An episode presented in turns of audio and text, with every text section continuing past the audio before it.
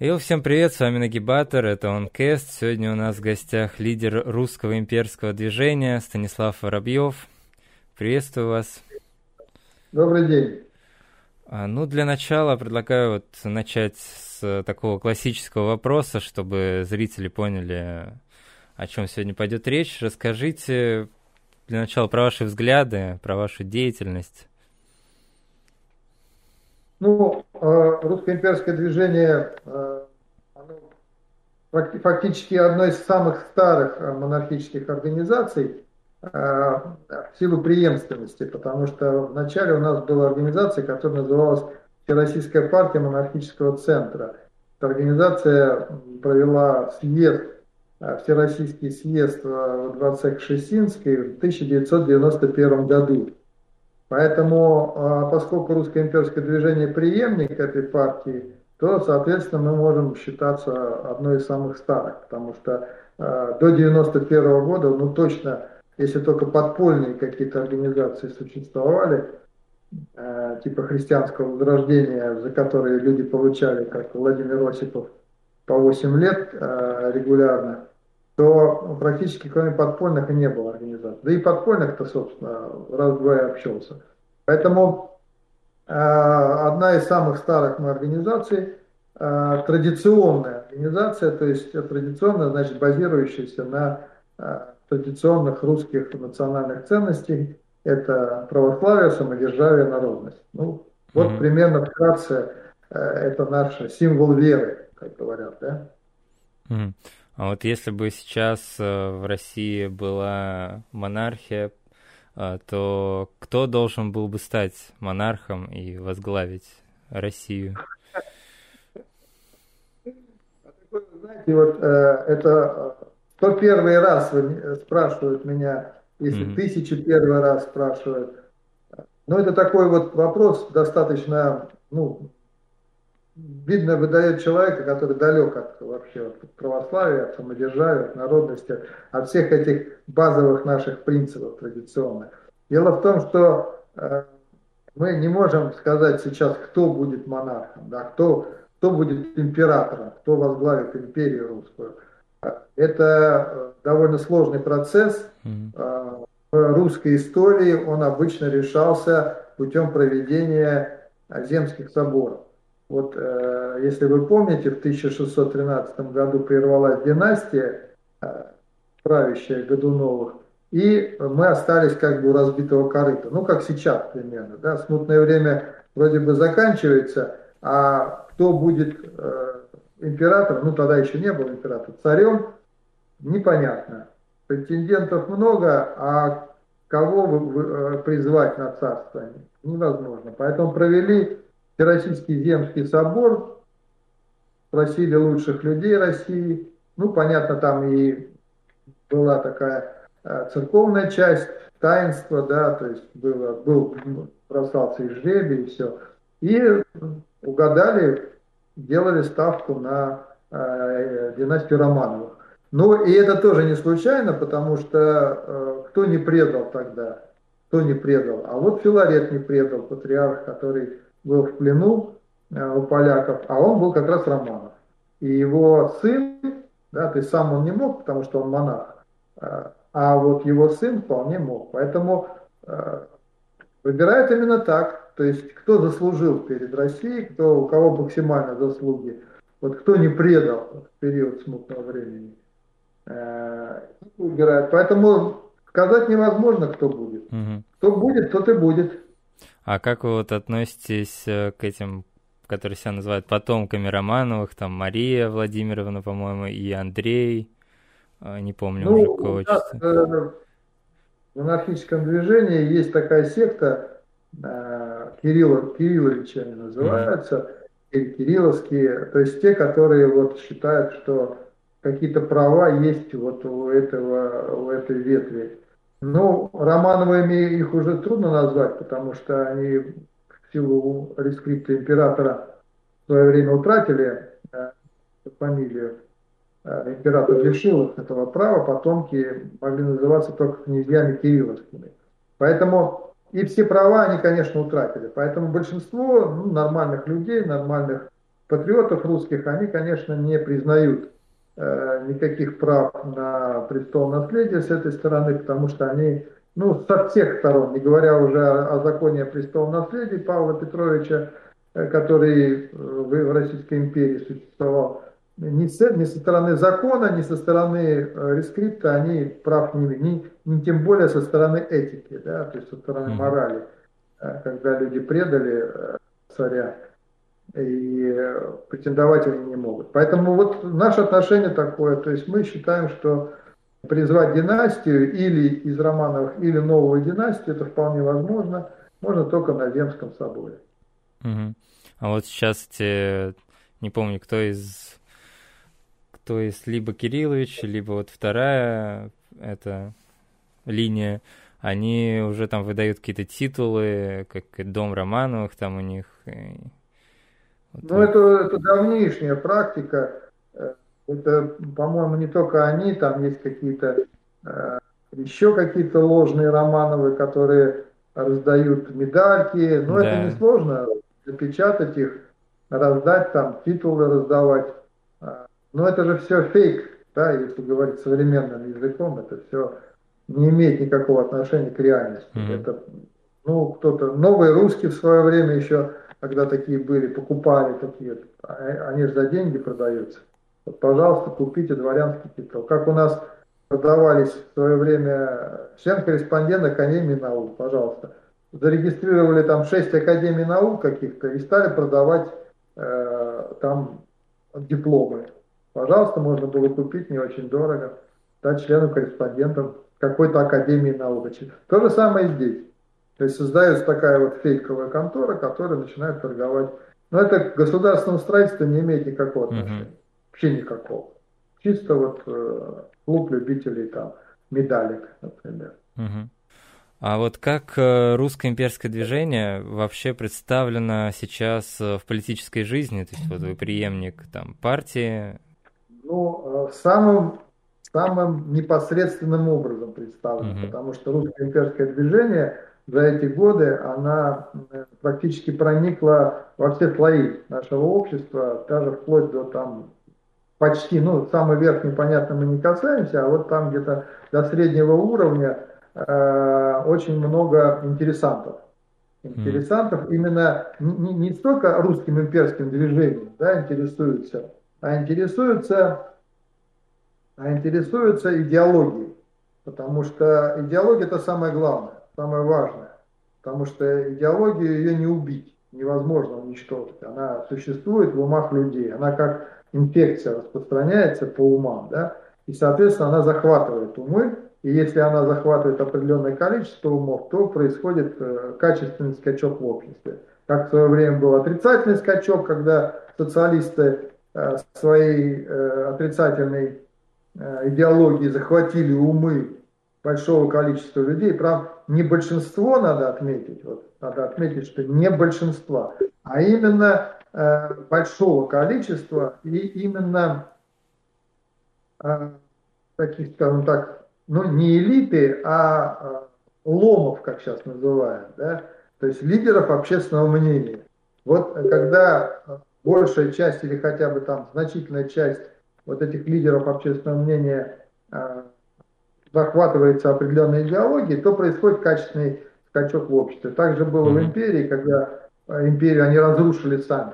То есть, когда вот эти идеи социализма, там, демократии, либерализма захватили э, умы большинства вот этих вот лидеров общественного мнения, которые уже и, и разрушили государство. Сейчас происходит обратный процесс, то есть когда традиционные ценности э, захватывают умы определенного количества лидеров общественного мнения. И потом отступать-то некуда. Э, либо мы идем по нашей традиционной дороге и выходим на свет, и выходим из этого мрака, в котором мы находимся, либо мы погибаем в болоте либерализма, э, э, педерастии, там, социализма, ну чего хотите. То, чего мы уже проходили. Угу.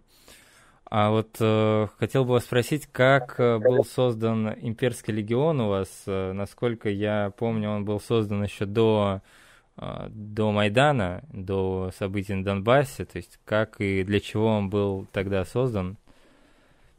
Да, легион был создан гораздо раньше. Он был создан именно как молодежное отделение русского имперского движения. Мы предполагали, что молодежь должна заинтересоваться вот таким вот проектом милитаристским. И, и мы его создали, ну, прилично до 2014 года. Э, я сейчас точно не скажу, надо посмотреть, но он был создан, может быть, даже в восьмом году. То есть, э, когда мы провозгласили создание, и на базе, э, на нашей базе в Петербурге мы стали создавать эту, эту систему парамилитарного образования.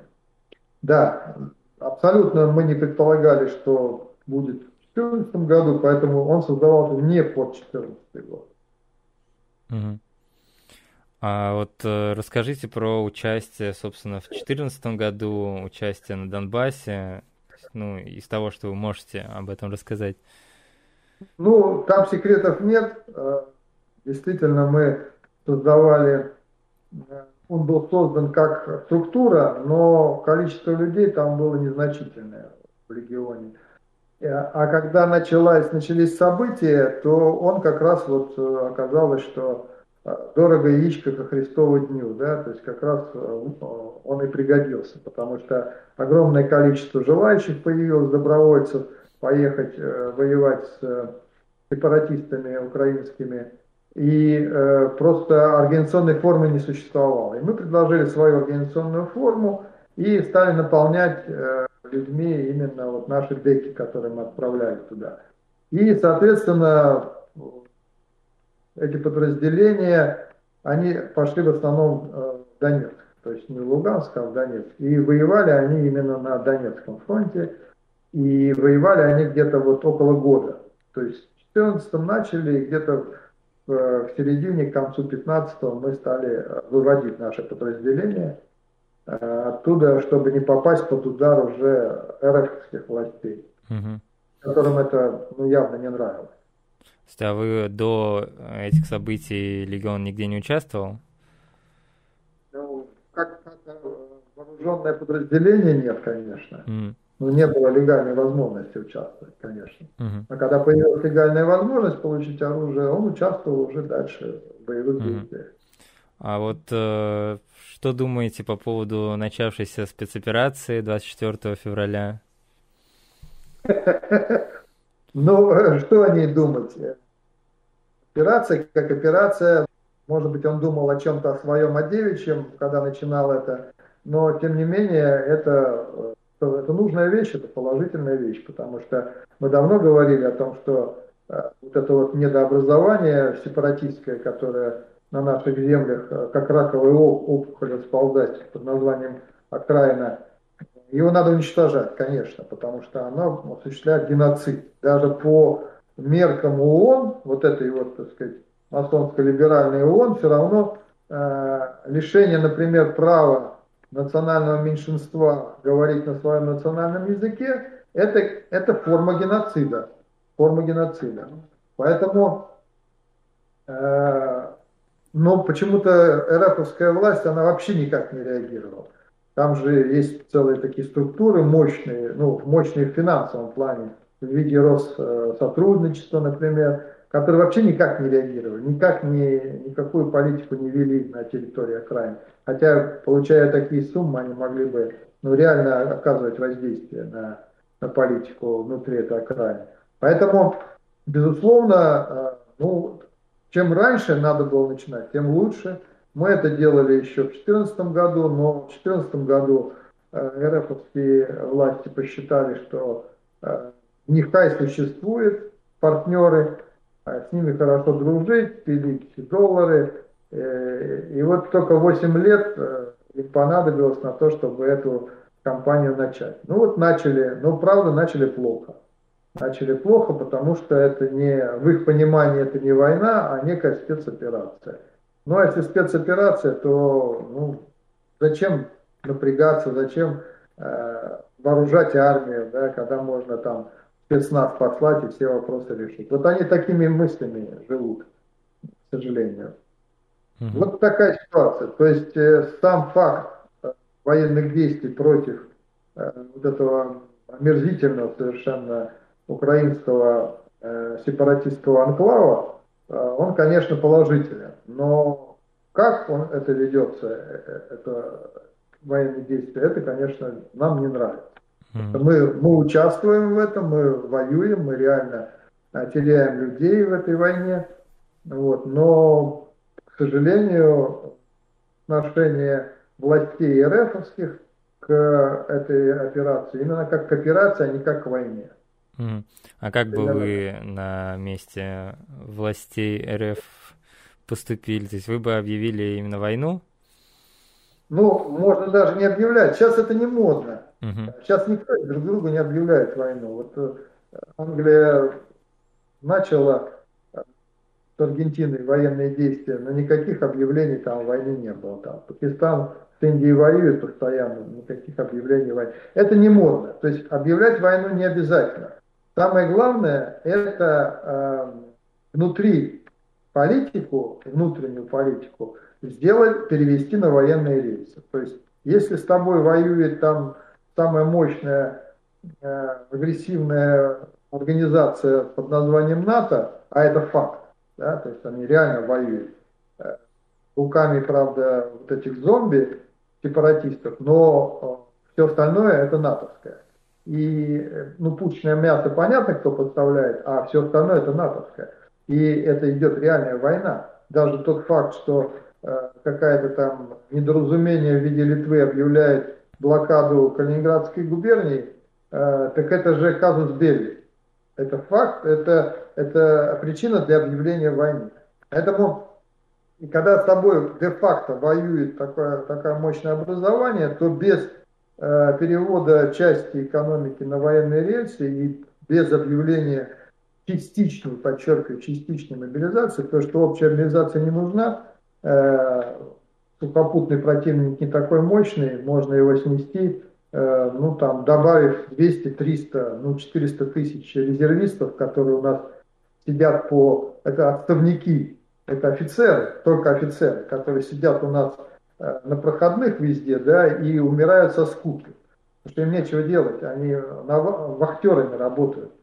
Вот их взять, они, у них есть профессиональный опыт, они офицеры, и из них сформировать можно вполне действующие подразделения, насытив их, естественно, техникой, связью и прочими вещами. И, соответственно, это все решается. Мы можем снести, у нас потенциал э, достаточно высок, мы можем снести это сепаратистское образование достаточно быстро. Но для этого нужно э, решительные действия, которых при нынешнем режиме, как я понимаю, никто не планирует. Mm. Не будет делать и не планирует делать. Вот на, mm. наш такой взгляд. Что вы вообще можете сказать за по, по поводу прошедших уже более чем полугода хода спецоперации? То есть э, как, на ваш взгляд, она сейчас развивается? Если начало вот вам не понравилось? Ну что сказать, русский солдат воюет вот э, на то он и русский солдат, что он будет воевать даже вот когда у него в руках будет э, Мосинка, да, э, и стальной шлем образца там советско-германской войны там 41 -го года, 45-го, которыми, к сожалению, в основном и снабжают сейчас э, штурмовые подразделения. Ну, я про Мосинку не говорю, я условно сказал. Вот. А насчет шлемов, да, вот такие вот шлемы, к сожалению, используются. Э, что сказать? Ну, мы бы ее вели по-другому. Mm-hmm. Да, мы бы ее вели как войну, а не как спецоперацию. И, соответственно, результаты были бы э, гораздо серьезнее. Потому что сам факт э, стабильного фронта, да, ну, условно стабильного фронта, который практически не движется там километр туда, километр обратно. Это признак э, так называемых равных армий. То есть когда ну, тупик происходит военных действиях, э, ну, Верден, да, то есть э, позиционная война. А позиционная война это перетягивание каната, да, это уже э, даже здесь уже не военные действия решают вопрос, а именно экономика. То есть чья экономика выдержит вот эту позиционную войну. Если э, кто, чья выдержит, тот и выиграет. То есть у кого разрушится экономика, тот проиграл. Поэтому э, это ну, очень опасные качели на самом деле, потому что мы не знаем, насколько ситуация в экономике РФ сильна. А, потенциал есть, но его реализация неизвестна. Поэтому это опасная вещь. Поэтому, безусловно, любой грамотный политик э, во время военных действий стремится их закончить как можно быстрее, разгромив противника военным путем. И самое интересное, что весь потенциал, он существует у нас. То есть это можно сделать, но этого не делается. Более того, э, делается очень много, я скажу все, но очень много э, того, что я бы назвал словом измена. Ну, например, э, например поставки этому сепаратистскому режиму нефти через трубопровод Уренгой, Помары, Ужгород, да, который идет э, в Европу, но, естественно, снабжается вся окраина и, соответственно, снабжаются все э, танки, все бронетехника дизельным топливом, э, именно из, нас, из нашей нефти. То есть мы подставляем нефть врагу. Угу. Помимо нефти мы поставляем газ врагу. Помимо газа мы поставляем э, электроэнергию врагу. Вот мы взяли под контроль Запорожскую АЭС, а она продолжает поставлять электричество этому режиму. На это электричество, на этом электроэнергии ходят все электровозы, которые возят боеприпасы, личный состав, э, делают все, чтобы побольше убить русских. И это поставляет. Никто не собирается отключать эту, э, эту электростанцию от э, системы окраин. Никто не собирается. Более того, самое смешное, еще деньги платят за транспортировку газа и нефти по вот этим трубопроводам, которые проходят по этой территории, э, РФовское правительство перечисляет Зеленскому деньги. Да, тоже ну, видел, видел про это. Вы можете представить там, ну, там, не знаю, Вторую мировую войну, и э, Гитлер оплачивает там Англии, да, там, ленд-лиз. Ленд-лиз, который идет Э, в Советский Союз. Смешно, но это факт. Вот сейчас такая война, понимаете? Ну, война с изменой, да, то есть mm. получается, что а, эти окраинцы, эти зомби, они воюют еще не только за, там, за нашу нефть, за наш газ, на нашей нефти, наш, на нашем электричестве, они еще воюют за наши деньги. Они еще оплачивают э, все это оружие, все эти химарсы там и прочее нашими деньгами. Мы же платим им в валюте. Ну, да. да. Вот, знаете, то есть это, это уму непостижимо, как это происходит. То есть в нормальном режиме сразу обрубаются все э, поставки, не говоря уже о деньгах, это точно, прекращается всякое. Врагом не, нельзя, э, врагу нельзя ничего поставлять, даже банку тушенки нельзя поставлять. Все это обрубается, и все, и, и ведутся действия. А сейчас? А сейчас спецоперация. Понимаете? То есть вроде как русских можно там бросать э, на штурм, а это левой рукой, а правой рукой уже там торговать, например. Угу. Вот как-то так. Видится очень странным эта, эта ситуация. Ну, а ну, какие... Как... Странный, потому что странный режим. Угу. Знаете, вот такой режим странный. А какие у вас вообще прогнозы? То есть, что нас ожидает, э, если все будет так же идти? В какой вообще исход, какое развитие событий именно вам больше верится? Э, ну, во-первых, я человек православный, и мне верится э, в победу. Э, победу, потому что на самом деле, конечно, не человеческие возможности решают вопросы истории, не, не люди решают вопросы истории, не, не, не страны решают, не экономики решают. Решает все там, наверху. Да? Там сидит режиссер, который решает, э, что произойдет с той или иной страной, с той или иной нацией. Это как человек православный, я в это свято верю. Соответственно, я уверен, что нас не оставят, и что мы все-таки русский народ, э, непростой народ, мы богоизбранный народ, мы находимся э, в особом положении, потому что мы несем истину, единственные на всей земле, ну, сопоставимо по количеству мы единственные, есть, конечно, более мелкие народы, которые тоже э, исповедуют православие, но э, в глобальном масштабе они не играют никакого значения. Вот русский народ и Россия играют. И поэтому, естественно, это, э, эта ставка, на нас делается ставка. Поэтому мы не можем проиграть. Поэтому, естественно, мы надеемся, что режим будет сменен, он будет другой, придут другие люди, потому что мы не верим в том, что вот именно эти люди, ну, может быть, кто-то среди них найдется. Я не исключаю, что там есть какая-то группа, которая интересуется э, проблемами России. Потому что понятно, что самая верхушка там какая-то, или там группа э, людей, она э, вообще никакого отношения к России не имеет. Поэтому их не интересует, проиграет Россия, выиграет Россия. Главное сохранить там накопленные богатства. Богатства, понятно, они даже не здесь у них находятся. Поэтому вот это так называемая пятая, шестая колонна, там как хотите назовите. Но она, она реально имеет власть. Она имеет возможности влиять, она оказывает серьезное влияние. Но э, теоретически, если абстрагироваться от православия, да, э, спуститься на грешную землю и решать вопрос материально, то здесь качели. Я говорил, что качели достаточно опасные, потому что э, позиционная война – это война уже не военная, это война экономика. Чья экономика выдержит? Западных стран или наша? Я думаю, все-таки западные страны будут э, в экономическом плане гораздо сильнее, чем мы. Поэтому шансов у них больше. Вот э, почему мы и говорим, что довести до такого состояния позиционной войны, это преступление. Но, э, как говорится, Господь не фраер, да, он правду видит. Поэтому мы считаем, что мы все равно победим. Несмотря на... В этом я не сомневался, конечно. Материалистов. А что делать вот с так называемыми украинцами, которые не примут русский мир, не примут Россию, не захотят э, быть русскими, считать себя русскими вот, на западе Украины, по крайней мере. Ну, э, вот это, кстати, большое заблуждение, что вот э, на западе этой окраины, а именно в Галиции, да, э, вообще это всегда называлось воеводство русское.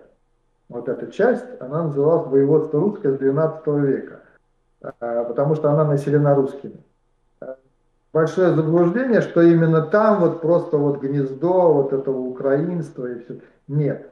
На самом деле там вот до, там, скажем, даже 2014 года, ну, не более 5, там, 10% были украинствующие, то есть люди зомби, люди, которые отказались, выродки, да, то есть люди, отказавшиеся от своего национальной принадлежности, выродки всегда называют. Это люди, способные на любое преступление, которые ненавидят свою родину, свой язык, свою историю, свою мать ненавидел больше всего. А, но дело в том, что за советский период и э, в последнее время очень много в центральной части, в Малороссии таких людей появилось, потому что их воспитывали как янычар с детского сада. Янычары, вы знаете, да, откуда они появились, в Османской империи, э, брали с трехлетнего возраста русских детей, в плен, которых забирали, и а, делая им обрезание, ислам давали и воспитывали из них, делали из них зомби. И они получались более э, страшными, чем сами турки. То есть янычары творили такие зверства, которые у турок просто турки бледнели от этого. Почему? Потому что они и не турки, и не русские уже. И они, они потерялись, они лишились национальной принадлежности. Новые они приобрести не могут объективно. И вот эти янычары, э, они появились, вот их и называем украинцами. Да?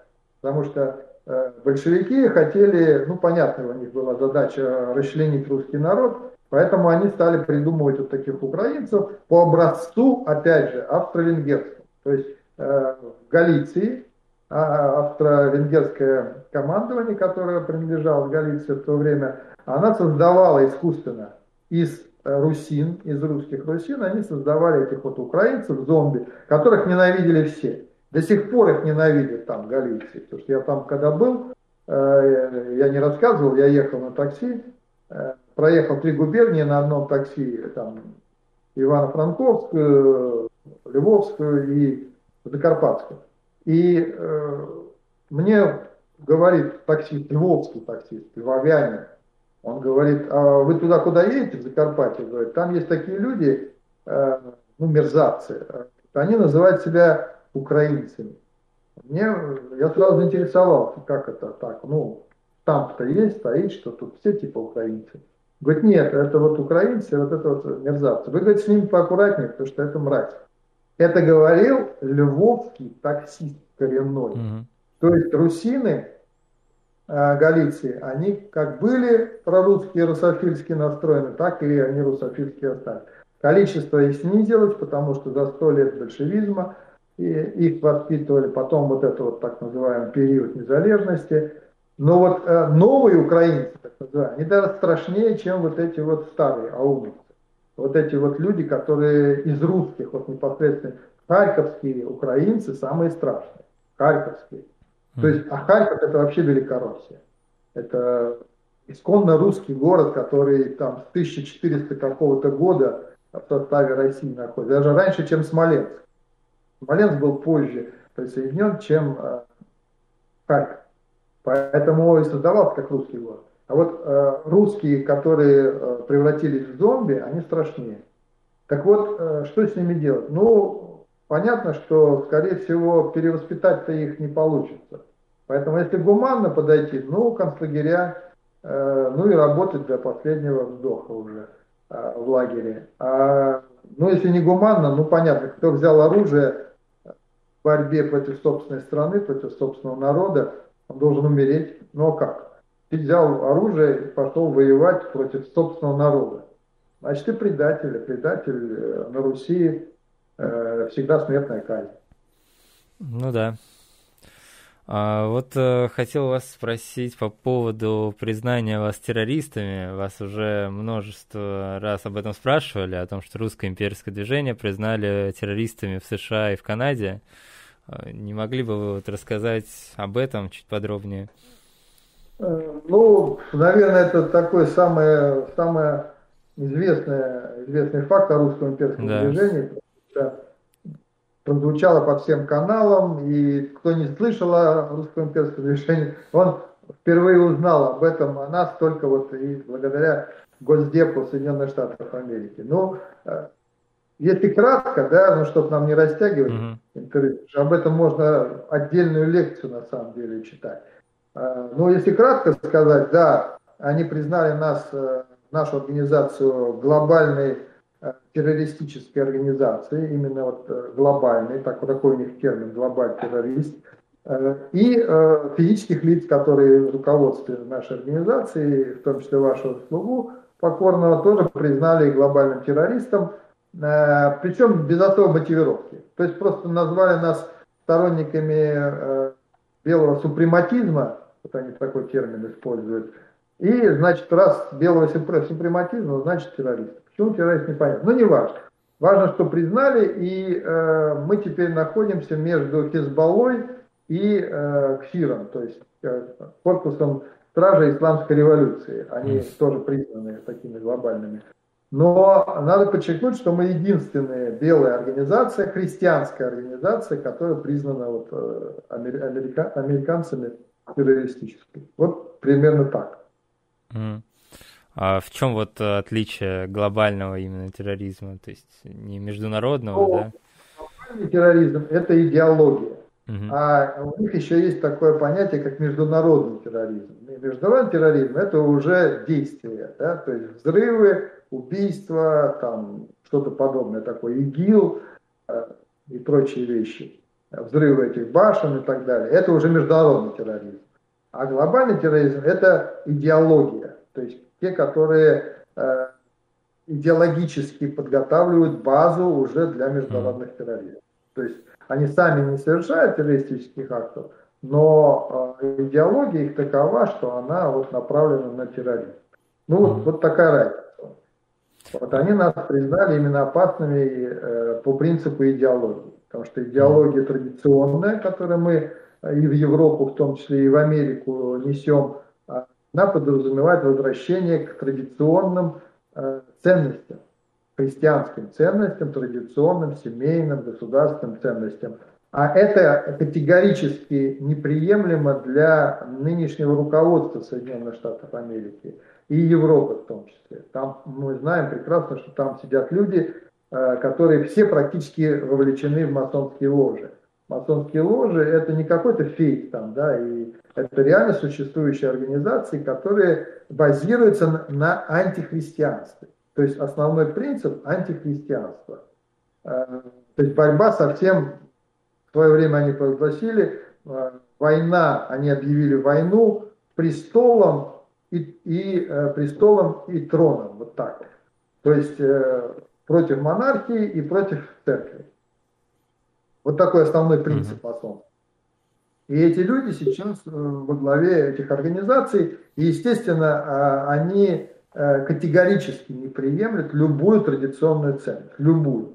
Будь то, скажем, э, неприятие, общеправославное неприятие нетрадиционных сексуальных ценностей, которые они провозглашают, там, ЛГБТ, там, педерастия и прочее, либо там семейные ценности, да, провозглашение там что семья состоит из мужчин и женщин и детей. Это им неприемлемо категорически.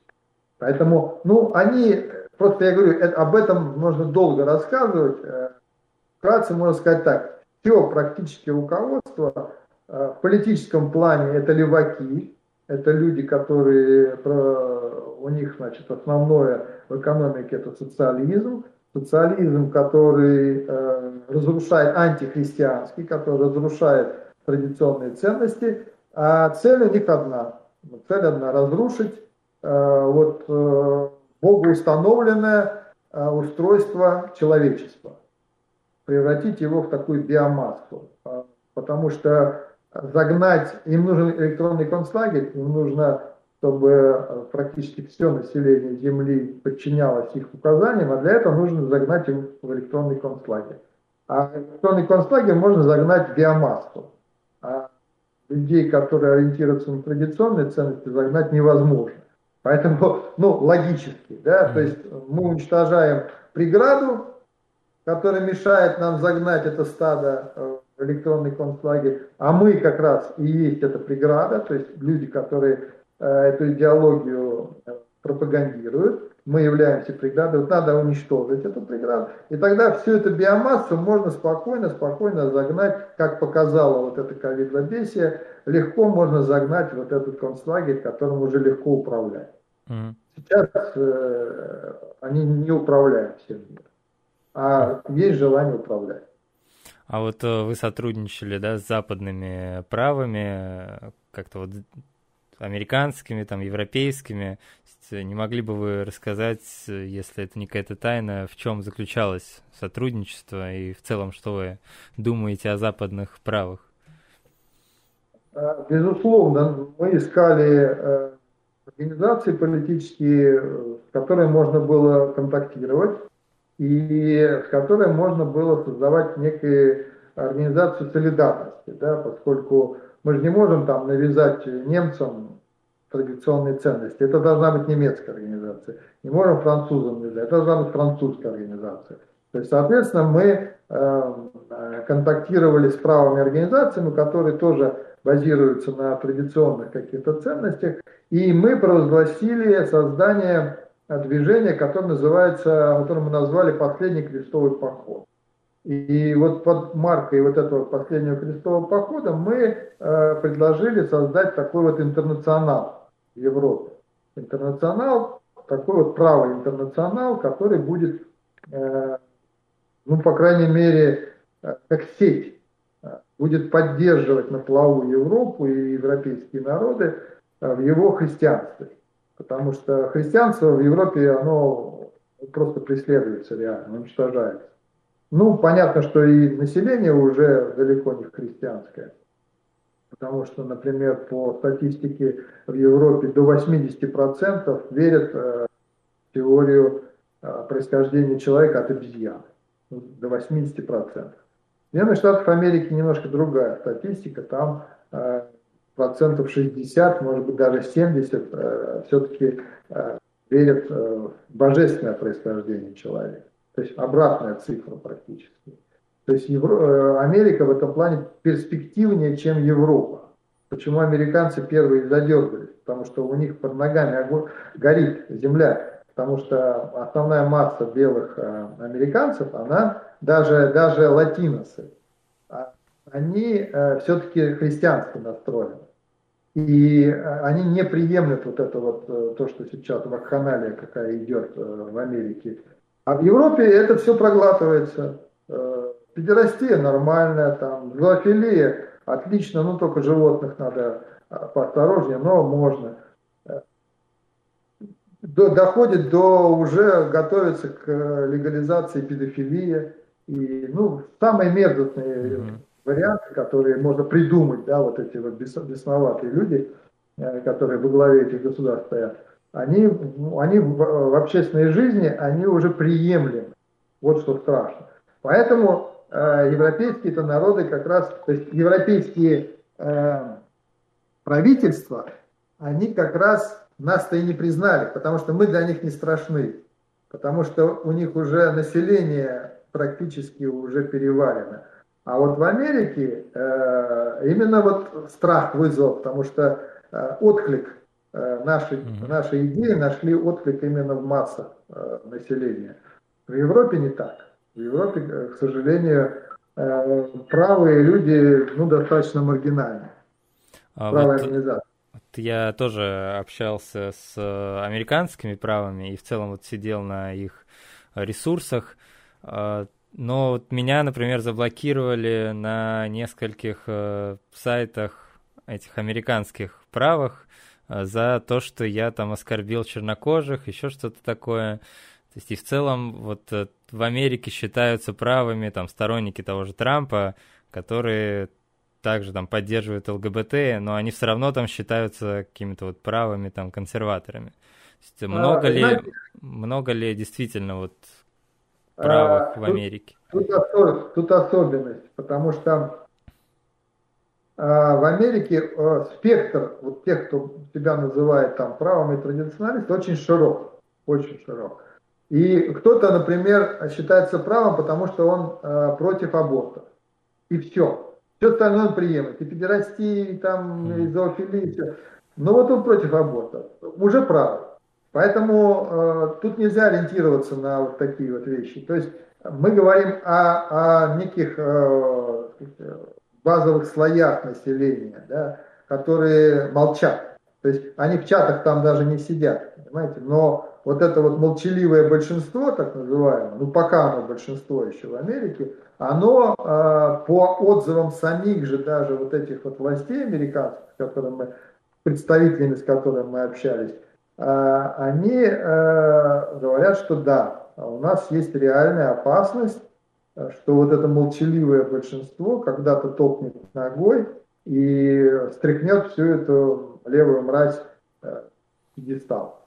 А Поэтому вот... мы говорим, да, вот именно о, о молчаливом большинстве. А вот почему оно как раз-таки молчаливое? Я помню, Егор Погром э, удивлялся, что почему американские правые ничего не делают, сидят, молчат, хотя у них очень много возможностей, у них там легализованное оружие и так далее. То есть почему они молчаливое большинство? Ну, я думаю, что частично потому, что э, очень хитрая политика масонов, э, они дают возможность дышать. То есть они, например, вы можете там ходить с факельными шествиями, там расклеивать плакаты, куклукс-клан, там все, что хотите, можете делать. Никаких э, вам препятствий не будет, тем более наказаний. Те книги, которые у нас запрещены, например, да, правые, они там разрешены, можно читать. Э, то есть есть даже целые анклавы, где мэры, да, э, они вот такие вот правые, да, все из тебя. То есть они дают такой серьезный отдушину. Но они ставят четкий заслон от э, прохождения таких людей уже выше. То есть э, высший истеблишмент э, попасть э, такому человеку с правым взглядом невозможно. И это фильтр. И это, им этого достаточно. Все остальное внизу вы можете там на ушах ходить, там, э, спать в этом, в, в обличии Куклукс-клана, там, выступать по все, что хотите, вам разрешается это. И, может быть, этим объясняется то, что ну вот дают им возможность как-то вот прыгать на уровне региональном, они прыгают. У них же там тысячные э, организации, у них там 10 тысяч, 100 тысячные, они, э, у них одни стрелковые ассоциации, они практически справа все состоят. А там состоят ну, миллионы людей стрелковых ассоциаций. А там э, идеология вся такая правая. Поэтому, то есть им вот до этого уровня дают возможность, и, наверное, может быть, это их пока устраивает. А что дальше будет, неизвестно. Поэтому они испугались, что если э, мы занесем вот такую вот э, идею объединения всех правых, может быть, это подтолкнет регионы к тому, чтобы они начали подниматься и выше. Может быть. Угу. А вот э, как вы считаете, в России будут ли сейчас как-то больше э, там щемить, гнать э, националистов из-за вот спецоперации? То есть в целом понятие там национализма, нацизма, оно стало вот более такое острое из-за украинствующих. То есть как ну, в этом плане поменяется в России? Понимаете, желание э, вот этой антирусской элиты Э, тех, кто там представляет вот эту русофобскую э, часть э, власти, желание понятно. Не зря украинских сепаратистов почему-то они величают все националистов. Хотя националистов на Украине быть не может, ну, кроме русских националистов, ну, там, или, если уж совсем говорить, там, грузинских, еврейских, там, и так далее. Но уж украинских националистов быть не может. Ну, потому что по одному простому э, принципу, что чтобы стать националистом, надо иметь нацию. Есть русская нация, есть еврейская нация, есть грузинская нация. Но вот э, украинской нации быть не может. Ее нет, не существует.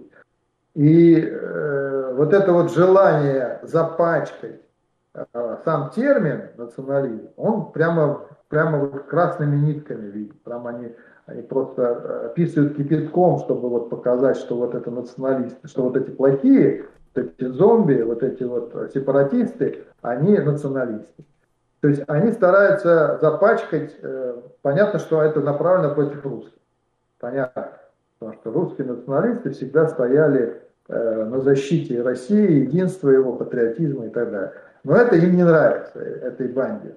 Поэтому они стараются вот в средства массовой информации использовать вот этот вот термин, чтобы запачкать э, именно нас. Ну, знаете, ну, это временное явление, потому что э, пройдет это все, э, и потом народ-то тоже не дурак, тоже не дурак. А, может быть, он и считает, что существует некая украинская нация, да, но это все временно. Поэтому Главное, я говорю, подчеркивал всегда, не 90% населения, а именно, э, скажем, 40% э, лидеров общественного мнения. Они решают все, а э, масса, которая, например, подвергнута вот этому средствами массовой информации, обработке его, да, и внедрению, например, отрицательного отношения к термину национализм. Это не работает все равно. Работает активная часть населения, а не пассивная. Ну вот это все исторические события. Потому что вы думаете много э, на окраине укра... украинских вот этих вот бесноватых э, э, бандеровцев, да, подавляющее меньшинство. То есть совершенно незначительное. Я думаю, что в целом, ну, в лучшем случае это там 15% на все, может быть 20 максимум. Остальные это вот э, пассивная масса, которая принимает вот э, этот хомут на шею, надевает себе и дальше влачет его. Если убрать этот хомут, то они будут э, принимать то, что будет, будут давать уже мы. Они сразу все станут русскими. Вот так, внезапно. А а какие вот э, вообще планы и цели у русского имперского движения сейчас на ближайший там, на ближайшее время, на ближайший год? Э, ну, планы у нас большие. А у нас и планы и по работе на Западе, э, которым нам палки в колеса отчаянно вставляют. Ну, даже не нам, а в целом. То есть, например, сейчас прилететь в Европу на какую-то конференцию уже проблематично, потому что не летают самолеты, там а прямых рейсов нету. А, вот. То есть планы мы продолжаем работать. Вот у нас это Швеция. А, мы запланировали там проведение это такое гнездо, просто гнездо вот этого либеральной мерзости. И э, вот мы хотим нанести удар туда, провести там конференцию по э, последнему крестовому походу. Э, ну и, э, и внутренний фронт у нас тоже, мы работаем, у нас продолжает отправку ДЭК э, фронт. Э, мы работаем в составе спецподразделений. Имперский регион там работает. Мы продолжаем справку туда ДЭК. Мы не активизируем это, мы не объявляем там какую-то мобилизацию легиона, хотя количество легионеров у нас в разы превышает нынешний действующий состав региона, но вот мы их, так сказать, активно не вовлекаем. А, но, тем не менее, работа в этом направлении тоже идет. Ну и, соответственно, политическая часть мы не оставляем ее. У нас э, целый ряд мероприятий, которые мы будем проводить и внутри. Угу. А, ну, мы уже будем подходить к концу, и такой финальный короткий блиц-опрос. Я задаю вам вопрос, вы отвечаете быстро, но не обязательно коротко. А, американские правые или восточноевропейские правые? В плане, что предпочтительнее? Да. А, в перспективе стратегически, конечно, американские правые имеют больше, больший вес. Европейские правые, к сожалению, имеют меньший вес. Но дифференцированно. По странам по-разному. Ну, скажем так, по нашему мнению, в Германии все-таки правые больше имеют вес, чем в других странах. Поэтому германские правые, например, перспективны из всех европейских. А сотрудничество с Азией и Китаем или с современной Европой? А, в плане государства или да, в плане, в плане государства? Э, будущей, будущей э, прекрасной России, да? России будущего. Конечно, и туда, и сюда. У нас двуглавый орел. А, один смотрит на восток, одна глава, вторая глава смотрит на запад. А, на Западе нам нужны технологии. Мы, к сожалению, за время большевизма очень серьезно отстали. Большевики нас очень сильно загнали под шконку в технологическом плане. Поэтому, безусловно, нам крайне нужны э, их секреты. А, каким способом мы будем их добывать, не имеет никакого значения. Там. За деньги, без денег, неважно. Но нам нужна с Запада технология. А Восток, ну, Восток традиционно это рынок сбыта, э, обширный рынок для торговли. Конечно, от него тоже закрываться нельзя. Угу. И последний вопрос. Быть международными или глобальными террористами? Предпочтительнее, конечно, глобальные, потому что международных могут взять и тут же отправить в Гуантанамо. Ну, как-то не очень хочется там посидеть оставшиеся там несколько лет, да, так сказать, подвергнуться определенным там воздействиям, которые любят американцы проводить. Они же не а, базу создали в Гуантанамо, где они держат людей, потому что на территории Соединенных Штатов пытки, например, запрещены. И они вроде как это соблюдают. А поскольку Гуантанамо оно не на территории Соединенных Штатов Америки находится, там можно пытать кого угодно и любым способом. Поэтому, э, конечно, предпочтительно быть глобально. А глобальных никак не преследуют? Вас там не они объявили э, никуда? могут только ограничить. Глобальным террористам они только ограничивают возможности на территории своей страны. Ну, то есть я не могу бизнес начать в Америке, я не могу приехать в Америку, я не могу финансовые операции проводить в Америке. Э, вот, вот в плане. И только на территории своей страны они не могут это распространить на весь мир. Поэтому э, вот такие у них возможности. Уголовное преследование невозможно. Нету предмета, нет состава преступления. Они не могут предъявить ничего.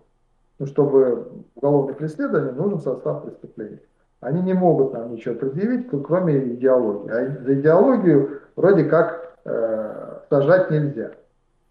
Угу. Ну хорошо, будем уже заканчивать. Спасибо большое, то, что пришли. А, удачи с развитием, с планами, с целями русского имперского движения. А, всем пока. Спасибо. Спасибо, спасибо за пожелания.